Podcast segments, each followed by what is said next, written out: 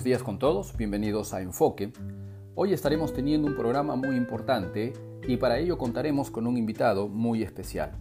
Así es que le animo a seguir escuchando este podcast y espero que sea de bendición. Esta mañana tenemos un invitado muy especial, el pastor Bernabé Vega, quien ministra en la iglesia bíblica en Maranga, en Lima, Lima, Perú. Así es que queremos darle una cordial bienvenida. Bienvenido, Bernabé. Gracias, Carlitos, ah, por esta invitación para ser parte de, esta, ah, de estos podcasts que estás haciendo y un saludo a todos aquellos que nos estén escuchando, especialmente aquellos que ya nos conocen. Bien, muchas gracias, Bernabé. Eh, bueno, me gustaría compartir contigo, hemos estado ah, o he estado desarrollando una secuencia hablando acerca de formas y funciones. Y creo que este es un tema principal y me gustaría en esta mañana hablar un poquito más desde otro enfoque, eh, pero creo que es importante porque uno de los grandes problemas que hemos tenido en el ministerio es a veces no poder hacer esa diferencia entre lo que es bíblico, lo que es antibíblico y lo que es extrabíblico. Y a veces el no poder hacer esas diferencias nos ha causado no solamente problemas personales, problemas ministeriales y peor aún hemos causado eh, divisiones innecesarias dentro del cuerpo de Cristo. No sé qué piensas tú al respecto, Bernabé. Sí, totalmente de acuerdo. Nos ha pasado, me ha pasado, y con la mejor buena intención, con el mejor deseo. Y, eh, el punto es que el, eh, parte de, eh, o lo más sensible en cuanto a este problema es el hecho de no ser consciente, ¿no? Casi se podría, eh, si lo quisiéramos dramatizar en, como el equivalente a una enfermedad, la cual no hace síntomas, porque al fin cuando uno es consciente, por lo menos ya, ya sabe, ya es sensible a eso, y entonces uno consulta en este caso un médico.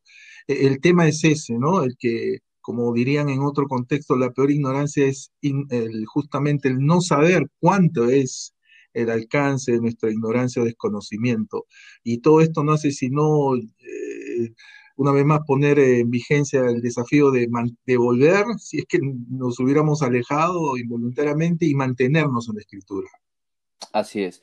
Eh, en mi propia experiencia, creo que muchas veces bueno, cuando uno se convierte a la fe en Cristo, normalmente acepta, es incapaz, creo, y eso es parte del, desarrollo que vamos adquiriendo, pero muchas veces somos incapaces de poder diferenciar entre lo que son realmente principios bíblicos y lo que son, terminan siendo prácticas humanas, cuestiones extrabíblicas, pero como no logramos discernir, terminamos poniendo prácticas o algunas preferencias, incluso personales, que posiblemente nos fueron enseñadas o transmitidas a través del misionero o del pastor, y nosotros quizás en nuestro afán de recién convertidos o niños en Cristo, ah, confundimos y terminamos aceptándolas como principios bíblicos. Y el problema es que cada persona que no encaja dentro de, esta, de este formato de vida cristiana, entonces terminamos señalándolo eh, como una persona liberal, como una persona carnal, etc. Y peor aún, si crecemos en esa expectativa, aún siendo pastores, terminamos a veces rompiendo relaciones innecesarias eh, y causando daño a la obra de Dios porque no se asemejan a la forma de hacer la obra. Pero entonces, hablando de esto, Bernabé, eh, me gustaría que nos puedas compartir, ilustrar un poco acerca de la diferencia de lo que es ah, principios bíblicos, lo que es antibíblico y lo que es extrabíblico. ¿Cómo no? Sí, es algo que también como eh, hemos pasado por esas eh, circunstancias y que justamente nos llevaron a comenzar a, a evaluar seriamente aquello que bien has dicho, aquello que llamamos y aquellos que va a ser bíblico. Creo que ese es el meollo, ¿no? Quisiera pensar que todos aquellos que nos están escuchando tienen esa, lo voy a dar por descontado, tienen esa eh, intención de querer eh, expresar en su vida, familia y congregación lo que es bíblico. Pero la pregunta por demás obvia, y a veces lo obvio es lo que pasamos por alto, es ¿qué vamos a considerar bíblico? Eh, esto es gravitante, crítico, porque a partir de aquello que entendamos que es bíblico, entonces podremos establecer, por ejemplo, lo que es antibíblico. y también podemos establecer aquello que es extrabíblico. En este juego de palabras, yo, yo tiendo a usar mucho esto, la consonancia, ¿no es cierto? La rima. Eh, lo, vital, repito, es qué es lo bíblico. Y en ese sentido, aquí hay varias cosas que quisiera mencionar eh, de manera ilustrativa. Esto para otros que están ya más familiarizados, seguramente entraría en el tema de lo que es la hermenéutica, la interpretación, seguramente. Y, pero para algunos puede asustarles estos términos. ¿A qué vamos a llamarlo bíblico? Una de las cosas que necesitamos mantener es el sano sentido común o el sentido común regenerado. Es aquello que cuando uno está haciendo cualquier situación, desde la más trivial pasando por el entretenimiento a una cosa muy seria, uno dice, no, esto no está bien. Eh, eh, hay algo que uno se da cuenta, aunque no lo sabe, eh, uno dice, eso no está bien. Lo que pasa es que a veces cuando llegamos al tema bíblico, pareciera ser que este sentido común queda como anulado, probablemente por el buen deseo de buscar ah, la, la, lección espiritual, la enseñanza, etc. Pero eso no tiene que ser así. Entonces, ¿qué vamos a llamarlo bíblico? Quisiera a comenzar con eso, ¿no? Para establecer eso. Entonces, cuando hablamos de lo bíblico, eh, queremos ah, significar varias cosas. Uno, lo que es, ah, en primer lugar, la enseñanza consistente de la escritura, ah, porque para algunos lo bíblico puede, puede significar, aquí dice la Biblia así, esto es lo que dice un versículo. A propósito, bajo ese criterio, Ah, e, el diablo mismo sería alguien bíblico. El diablo se dio el lujo de tentar a Jesús con la misma Biblia. ¿Qué más bíblica tentación? Pero entendemos que este es un sentido que no le hace justicia, que no honra dicho término. Entonces, una vez más, ¿qué vamos a llamarlo bíblico? Citar un versículo, ah, si, ese es el punto, ah, eh, eh, lamentablemente uno puede encontrar sustento para cualquier cosa. A propósito, nosotros eh, si vamos a la escritura, no vamos para sustentar nuestros principios. Repito, a estas alturas ya deben estar agarrando algunos algunas piedras, espérese hasta el final. No vamos a la escritura para sustentar nuestros principios, porque yo puedo ir a la escritura y encontrar apoyo, complicidad para cualquier cosa. Vamos a la escritura para sacar nuestros principios. No es lo mismo sustentar que sacar. Y sin embargo, esto se maneja en dichos ámbitos. Entonces, no es si encuentro apoyo para algo. Ah, hoy, hoy muchos van a la Biblia para negar la Biblia. E-, esa es una eh, contradicción. Entonces, eh, estamos hablando que es cuál es la enseñanza sistemática recurrente de la Biblia. E-, e-, ese es el primer aspecto, ¿no? Entonces, si, si podemos entender eso o estar enrumbados, va a estar, vamos a estar bien. Ahora, eh, yendo en ese mismo sentido, ah, entonces tenemos que reconocer que, por ejemplo, van a ver, eh, y ya estoy entrando a algo un poquito más práctico, pasajes que son, por ejemplo, narrativos, pasajes que nos están diciendo lo que está pasando, nos cuentan, nos muestran, nos exponen una serie de hechos interesantes, pero no es lo mismo que un pasaje normativo donde en estos pasajes, por ejemplo, hay cosas que sí se nos van a demandar, mandar y exigir. Entonces, ¿cómo diferenciamos entre un pasaje narrativo y un pasaje normativo? Normativo, repito, tiene que ver con que eso sí hay que hacer, no hay duda. Entonces, e, e, e, este hecho de lo, estoy, repito, intentando dar ciertos criterios mínimos para lo bíblico, ¿qué vamos a entender por un pasaje normativo? Por ejemplo, hay un par de preguntas que nos van a ayudar a establecer eh, eh, la, normatividad, el grado de normatividad. Por ejemplo, una pregunta muy obvia es, ¿a quiénes va dirigido el pasaje? Por ejemplo, ah, si ah, este pasaje tiene una orden, porque primero que nada tiene que ser una orden. Si hay una orden, un mandato y está dirigido a los hombres, eso es palabra de Dios para todos, mujeres y niños. Sin embargo, será una orden, un mandato para los hombres y viceversa si es para las mujeres. Si este pasaje va dirigido a los solteros, pues sigue siendo palabra de Dios para todos y los que son casados lo seguirán entendiendo y viceversa, pero será solo norma, obligatoriedad, obligatorio para los que son solteros o casados en cada caso.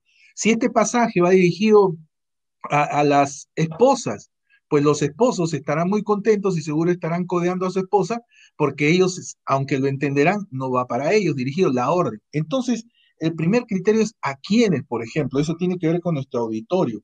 Entonces hay que diferenciar en la Biblia el auditorio. ¿A quiénes va dirigida la orden? ¿A todos?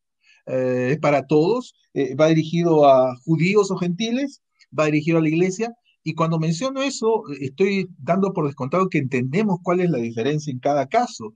Ah, por ejemplo, judíos, eh, el, pueblo de Israel, la nación terrenal, uh, lo, gentil, los gentiles, aquellos que no son judíos, y la iglesia, en la cual no hay, ah, como dice la misma escritura vez tras vez, en Cristo ya no hay judío, ni gentil, hombre, ni mujer. E, entonces, este es un primer criterio para zanjar. Eh, no quisiera aburrirlos eh, de, primera mano, pero aquí hay un criterio importante. Podría seguir, de, repente tú me puedes acotar en algo. Entonces, e, el hecho de entender eh, a quiénes va dirigido. Estamos hablando de lo que es bíblico, ni siquiera hemos hablado de lo que es antibíblico, pero a partir de esto ya podríamos usar un ejemplo. Entonces se volverá antibíblico cuando yo, por ejemplo, uso una orden que va dirigida a los hombres y la quiero aplicar a las mujeres o viceversa con buena intención, está en la Biblia, es inspirado, pero no es normativo en ese caso. Claro, por ejemplo, eh, un error recurrente en, ese mismo lineamiento pasa con pretender aplicar eh, principios que encontramos en el Antiguo Testamento para judíos y aplicarlos para nuestro tiempo. Entendemos los principios, pero no necesariamente como un mandato, ¿no? O sea, en la forma en la que se estableció. O uno de los grandes problemas que tenemos también con el pentecostalismo es justamente eso, que se aferran a muchos textos en el libro de Hechos como si fueran mandamientos, cuando en realidad ese no fue el propósito. Entonces pretenden eh, repercutir o simular lo mismo que estaba sucediendo en el libro de Hechos para la actualidad, ¿verdad? Sí, sí, Es, es, cierto, tú bien has dicho, ya lo has parafraseado prácticamente un segundo principio importante. Estamos diciendo que nos va a ayudar muchísimo distinguir a quiénes, ¿no? Es como si yo tomara una correspondencia ajena, que esta correspondencia va para ti, eh, Carlos, y esta es una carta, estoy haciendo un supuesto, ojalá fuera verdad, de un familiar tuyo que te deja una herencia, bien por ti. Y yo digo, pero Carlos, como es mi amigo, agarro la carta, y yo digo, es qué bueno que nos han dejado esa herencia. Y tú dices, bueno, pues, eh, perdón, Bernabé, como, me imagino estás contento, pero la herencia es para mí. No, también para mí. E-, es ridícula la ilustración, pero ese es el ejemplo. Cuando yo me apropio, usurpo algo que tiene sentido, es verdad, pero no es para mí. Entonces pasa eso, del criterio de quiénes. Un segundo aspecto, repito, que tú has parafraseado es el hecho de, por ejemplo, del aspecto del cuándo. Estamos notando qué va a ser lo bíblico. Tú ya lo dijiste, Antiguo y Nuevo Testamento. Quiero hacer una pregunta que yo suelo hacerle y me gusta interactuar, pero voy a suponer que la están respondiendo. La pregunta es esta. Eh, mi pregunta es, ¿Cuándo empieza el Nuevo Testamento? No digo dónde, canónicamente, porque todos diríamos en Mateo, totalmente de acuerdo, pero no digo dónde, eh, canónicamente, sino cuándo, cronológicamente. Volviendo a la ilustración supuesta de este familiar que te dejó una herencia, si te hubiera dejado una herencia a ti un familiar, un testamento, y tú dices, ay, qué bien, ¿cuándo entraría en vigencia ese testamento? Bueno, a partir de la muerte del testador, ¿no? Correcto, y eso es lo que dice la Biblia en Hebreos. Así que bíblicamente hablando, tal como lo es, define la Biblia, el Nuevo Testamento empieza con la muerte. Todos lo sabemos, lo dice Hebreo vez tras vez. Eh, pero ¿cuál es la repercusión? Entonces, mientras yo esté en terreno, en tanto Cristo esté vivo, estoy en terreno del Antiguo Testamento. Exacto. Que, que tiene que ver con, con, eh, con los judíos. El Nuevo Testamento ya nos alcanza a nosotros y podríamos entender en qué manera, porque si el Antiguo fue con Israel, ¿cómo es que nosotros, no siendo Israel, lo acabamos de decir, somos la iglesia, ¿cómo entramos? En otro momento podemos hablar, pero, pero al fin, entonces, en tanto Cristo esté vivo, estamos en el Antiguo. Y si tú notas, todavía muchas veces hay prácticas bien intencionadas, piadosas, que pueden ser de carácter personal o particular, pero que tienen que ver con el Antiguo Testamento y las aplicamos a la iglesia. Eh, a propósito, eso se llama bíblicamente judaizar. Entonces, ¿por qué? Porque no hemos notado esto. Entonces, el Nuevo Testamento empieza a partir de la muerte. Así que mientras estamos en terreno de los evangelios, estamos en terreno todavía del Antiguo Testamento. Digo en el aspecto de lo que nos cuenta. El libro de Hechos es otro aspecto. Por ejemplo, otra pregunta cuándo nace la iglesia y ahí hay un pequeño debate para algunos. Algunos piensan con la muerte de Cristo, el nacimiento de Cristo, etc. ¿Qué dice la Biblia? para definirlo una vez más en sentido común, ¿no? ¿Qué, qué es iglesia? es el cuerpo de creyentes. Es una de las frases favoritas recurrentes de Pablo. La otra es la del edificio, templo. Entonces, si es un cuerpo, entonces la pregunta es, ¿cuándo estos creyentes que ya existían, los seguidores de Cristo ya existían? ¿Cuándo estos creyentes, hoy les llamaríamos cristianos, entre comillas, pero eso es muy nuestro, los discípulos de Cristo, ¿cuándo se volvieron un cuerpo?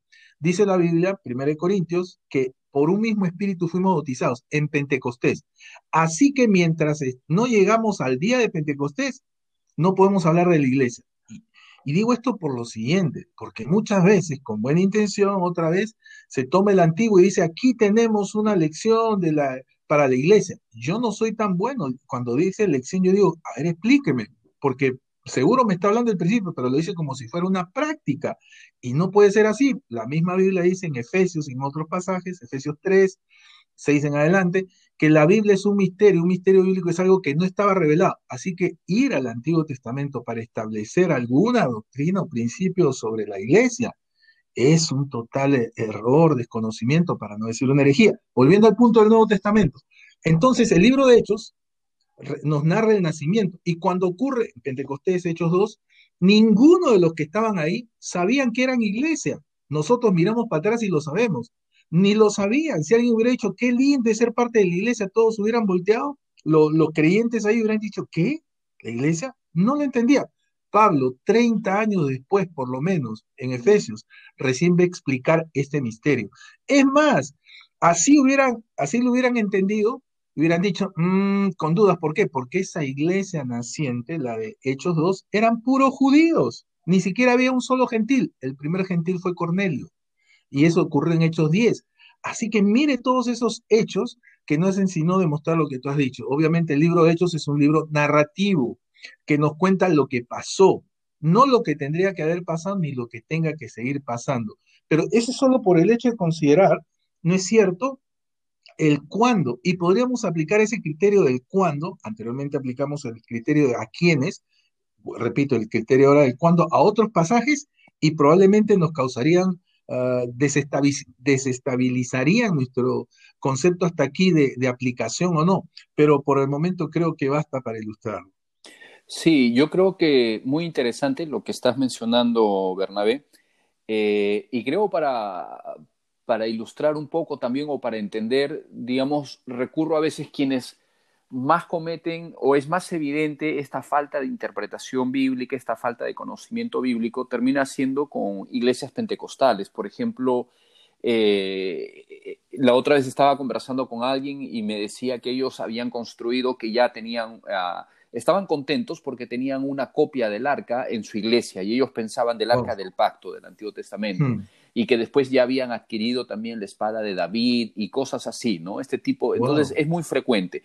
Ahora, nosotros podríamos mirar eso y fácilmente señalar y decir, pero ellos están mal por lo que están haciendo, y definitivamente, pero no estamos exentos tampoco nosotros de cometer también o resbalar en, este, en este aspecto, porque a veces podemos sin darnos cuenta, no llegar a esos extremos, pero sí otro tipo de prácticas que las presentamos, como bien dijiste, o sustentados en una mala interpretación bíblica, ¿no? que pueden ser un poco más sutiles, pero igual estamos cayendo en este tipo de, errores.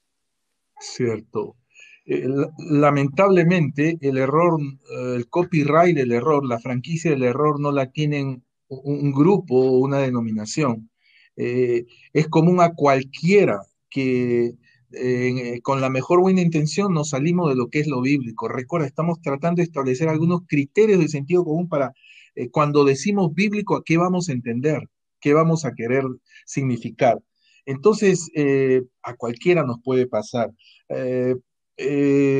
para decir algo más, entonces, ¿cuándo vamos a saber, cómo podemos saber, por decirlo de una manera ilustrativa, a grosso modo, ¿cuándo podemos tener un terreno de confianza? Ya vamos dándonos cuenta que mientras estamos en el Antiguo Testamento, no que no sea palabra de Dios, sino que no es norma de Dios. ¿Recuerdan cuando hablamos solteros casados? Eh, entonces, toda la Biblia es palabra de Dios, pero no toda la Biblia es norma de Dios para todos. Ya pusimos los ejemplos. Entonces, ¿cómo poder saber? Ya ajustamos mejor, dijimos, entendemos bien cuándo empieza el Nuevo Testamento, con la muerte de Cristo, cuándo empieza la iglesia. Y a propósito, eh, decíamos que hay algunas prácticas que son sacadas bien intencionadamente de los evangelios, pero no tienen sustento. Recuerden, nosotros los creyentes de este tiempo, desde Pentecostés, cuando vino el Espíritu, hasta el rapto, cuando irá el Espíritu que mora en la iglesia, los creyentes de este, de este tiempo se llama la iglesia. Entonces, los, los creyentes de la iglesia, yo no hablo de judíos, si hablara con un judío tendría que manejar y conocer y explicarle lo que es el Antiguo Testamento. Eh, eh, hoy, la iglesia, los creyentes de la iglesia, ¿dónde tenemos terreno seguro? A grosso modo, digo, no que no, no que de los otros pasajes ya mencionados no puedo sacar principios y aplicarlos, ¿ah? No, pero ¿dónde? Así, directamente. Pues si somos la iglesia, la pregunta es, ¿qué documentos, qué libros han sido dados a la iglesia directamente? Son las epístolas. Entonces, e, en las epístolas tenemos un terreno mejor. ¿Pero cuál? ¿Las de Pablo, las de Juan o de Pedro? Porque tenemos eh, tres grupos de epístolas, las epístolas juaninas, petrinas y paulinas. Pues obviamente la misma Biblia nos responde eso. El apóstol Pedro fue el líder de los apóstoles a los judíos. Ah, ¿Quién fue el líder de los el, apóstol a los gentiles? Pues Pablo. En una hipotética discusión, entre comillas hipotética, digo, supuesta discusión entre Pablo, Pedro y Juan, gana Pablo. ¿Por qué? Porque él es el apóstol de la iglesia. Y ahí sigo cortando. Entonces, ah, notará que muchas veces los pasajes que nos traen problemas de si se pierde la salvación o tal o cual concepto vienen de los libros justamente que se llaman epístolas universales o las epístolas judeo-cristianas. ¿Por qué? Porque eso no lo vamos a encontrar en las epístolas paulinas. En concreto, un terreno mucho más directo, obviamente, son las epístolas paulinas. Y desde esa perspectiva es muy difícil, lo digo amablemente, sustentar algunas prácticas que hoy son prácticas populares, piadosas, de buena parte de la cristiandad.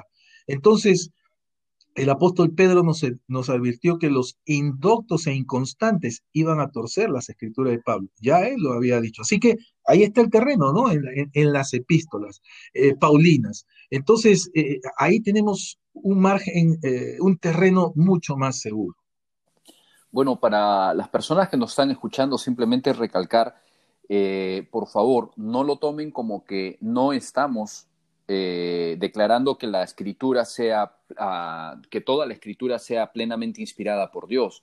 Muy por el contrario, creemos firmemente en que la escritura es totalmente inspirada por Dios, como la Biblia misma lo, afirma, desde Génesis a Apocalipsis, y, en, su en su totalidad, y que toda ella, toda ella, Antiguo y Nuevo Testamento, es aplicable para nuestra vida y nos declara la voluntad perfecta, agradable de Dios. Entonces, por favor, no, no lo malinterpreten. Estamos hablando acá de algunos principios de interpretación, estamos hablando cómo poder entender de una manera más clara las escrituras o aplicarlas propiamente para nuestra vida. Así, es, sí, Carlos, lo ratifico. Toda la escritura, eh, así lo dice la misma Biblia y creemos profundamente en eso, ¿no? Que eh, toda la escritura, incluyendo el libro de números, incluyendo las genealogías, sigue siendo palabra, incluyendo los libros que no nos gustan, que no entendemos, sigue siendo palabra y ese es otro tema. Permítame aprovecharme para hacer un ejemplo práctico de, de cómo el Antiguo Testamento se convierte en, eh, eh, en, palabra de Dios, perdón, en norma de Dios. ¿En qué punto? Eh, pensemos en un pasaje clásico tan singular, el llamado que Dios hace a Moisés, ¿no es cierto? Él está en el desierto y él ve un milagro. ¿Cuál fue el milagro? La mayoría diría la zarza ardiendo. No, no fue eso, la zarza un arbusto, no. El milagro fue que en pleno desierto ardía y no se consumía. En un desierto algo que arda es normal. El, punto era que no se consumía, que estamos a propósito haciendo, siendo fieles al texto. Pero más allá, el punto es ese, él vio que, que este arbusto no se consumía. Y entonces César se, acercó y desde esta flama, una figura, una manifestación de la gloria de Dios, la Shekinah, Shekinah, eh, escucha la voz de Dios. ¿Qué le dice? Eh, Moisés, quita el calzado de tus pies, eh, porque el lugar en que estás es santo. Ah, entonces, a, partir de eso, ¿nosotros qué diríamos? Entonces, ah, muy bien. Entonces, ah, eh, ¿cuál sería, cómo lo aplicamos? Una vez más, ¿qué es la esencia? ¿Qué es el principio bíblico? Un principio es una verdad siempre constante para una vida siempre cambiante. Un principio es atemporal, se mantiene. No está limitado por el auditorio, ni por el tiempo, ni por nada, es eterno. ¿Cuál es el principio eterno? En el mismo pasaje muchas veces está, hay que notarlo. ¿De qué está hablando el pasaje? Para algunos está hablando de sandalias. Y bueno, solo los que tienen sandalias tendrían, eh, estarían eh, en ese auditorio. Para otros está hablando del desierto. Bueno, los que vivimos en la ciudad no estaríamos implicados. ¿De qué está hablando? Para otros más espirituales, de repente pensarían de la voz de Dios. Y ahí viene un primer problema, que algunos están esperando oír la voz audible de Dios y cuando Dios no solo ya habló, sino que nos lo ha dejado escrito. ¿De qué nos está hablando? Entonces ahí, pues está hablando, eh, y, generalmente encontramos el principio muy explícito, la más de las veces, en la justificación, en el por qué o el para qué. Moisés tenía que quitar las sandalias de sus pies. A nuestro juicio, eh, quitar las sandalias, quitar los zapatos en algunos contextos podría ser ofensivo, pero así dice la Biblia. Entonces quita, pero ¿por qué? Porque el lugar en que estás es santo. Un principio, ¿no es cierto? Ante la santidad de Dios, que estaba en ese lugar, no es el lugar, sino porque ahí estaba Dios, una manifestación, una manera de expresar nuestro reconocimiento va a ser mostrándolo a través de un aspecto físico de apariencia. Eh, más o menos así, dicho de esa manera, ¿no? Entonces nuestra manera de expresar respeto por la santidad de Dios se va a manifestar en algo visible. En el caso de Moisés era quitar las sandalias. ¿Qué hacemos si no todos usamos sandalias? Pero al principio ya lo dijimos, que es ante un lugar que creamos, que consideramos de respeto por la presencia de Dios, ¿qué hacemos? Lo podemos manifestar físicamente. Eso se aplica. En algunas culturas, en Oriente especialmente, por ejemplo, sigue siendo quitarse los zapatos, los japoneses, etc. Repito, en otras culturas no sería muy conveniente eso, sería ofensivo.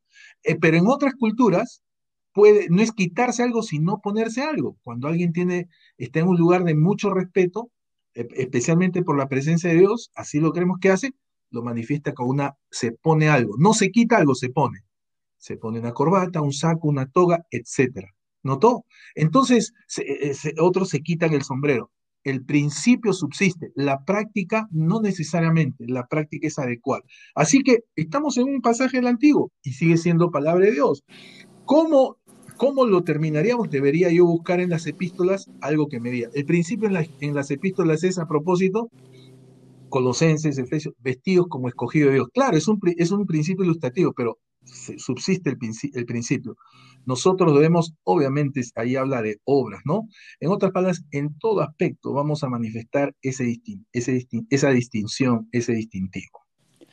Bueno, qué importante, Bernal, de verdad que es de mucha, mucha bendición y a veces el no conocer o no interpretar correctamente las escrituras eh, nos lleva a cometer justamente este tipo de errores para, no solamente para nuestra vida, sino también para, las para nuestra congregación. Y cuanto más que tenemos la gran responsabilidad de poder guiar a otras personas.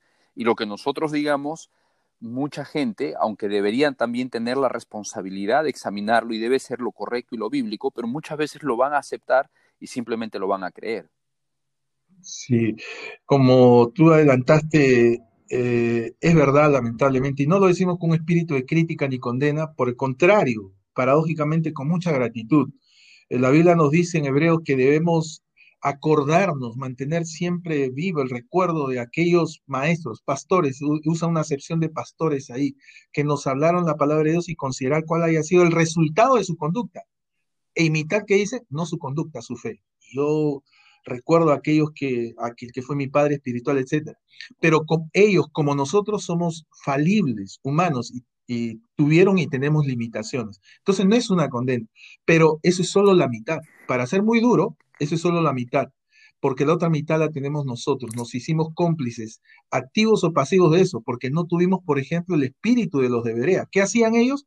Y eso que eran de una sinagoga, ni siquiera eran creyentes, discípulos, eran de una sinagoga, pero ¿qué hicieron? Escucharon a Pablo, un rabino conocido, Hechos 17 y dice que estos eran más nobles que los que estaban en Tesalónica. Pablo estuvo en Tesalónica y en tres días de reposo se formó la iglesia.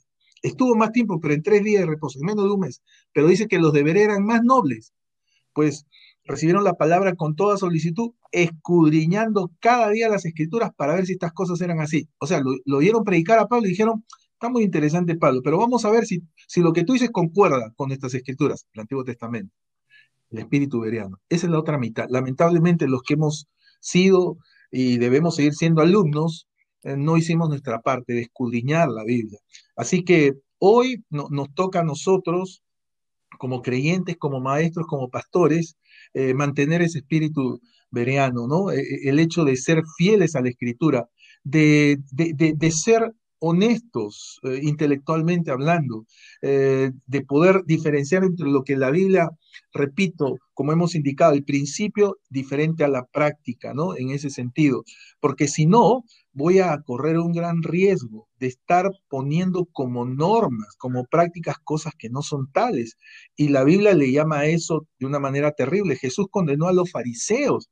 Esos fariseos, tengo un amigo él es mesiánico, así se le llama, no, es, decirle judío cristiano mesiánico, él me, enseñó algo, él me dijo, no digas los fariseos, di esos fariseos, correcto, porque eh, decir fariseos eran los maestros más fieles de la escritura, se les consideraban los guardianes de la Biblia, pero esos, los del tiempo de Jesús, ¿qué hacían? Eran tales que todo el mundo, incluyendo Jesús, le reconocía por lo que decían y enseñaban. Pero todo el mundo, incluyendo Jesús, le decían, hagan como dicen, pero no como hacen. Eh, ¿Y, por qué? Entre muchas cosas lamentables de esos fariseos, porque ellos ponían cargas que ni ellos mismos llevaban. Porque con, por su tradición habían no solo puesto a la misma altura que la escritura, sino por encima de ella. Y ese es otro tema. Eh, lo que estamos enseñando, predicando, discutiendo, peleándonos, ¿es por la Biblia por nuestras tradiciones, gustos, preferencias, etc. Ese es el tema. Así que e, ese espíritu de esos fariseos, me temo, está muy vigente, ¿no?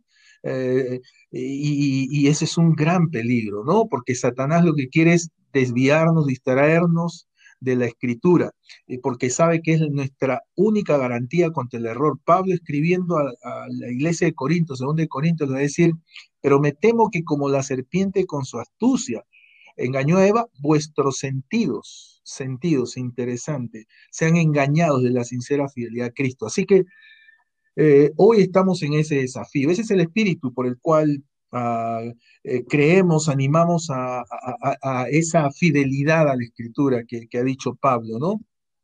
como diría en el Antiguo Testamento, a la ley y al testimonio, si no, no les ha amanecido.